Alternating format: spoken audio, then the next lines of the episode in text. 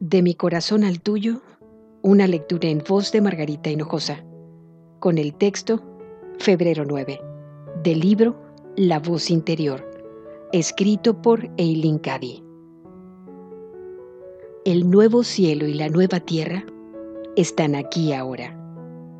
Es tan solo cuestión de reconocer y de aceptar lo que está sucediendo y de elevar tu conciencia hasta que te des plena cuenta de todo lo que está sucediendo en ti y a tu alrededor. Si no te das cuenta de todo lo que está sucediendo en este momento, eso no quiere decir que no esté ocurriendo.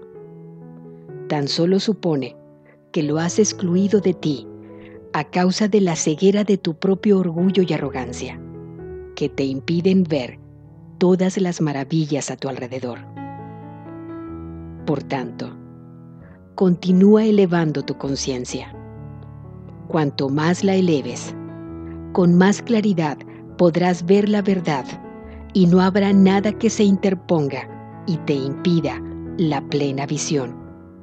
Cuando hayas contemplado la maravilla de esa visión, haz que tome cuerpo y vívela, que forme parte de tu vida cotidiana, a menos que una visión se manifieste en la forma, no se convierte en realidad.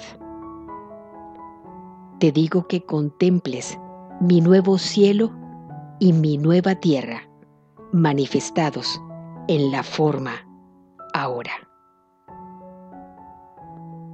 De mi corazón al tuyo, una lectura en voz de Margarita Hinojosa.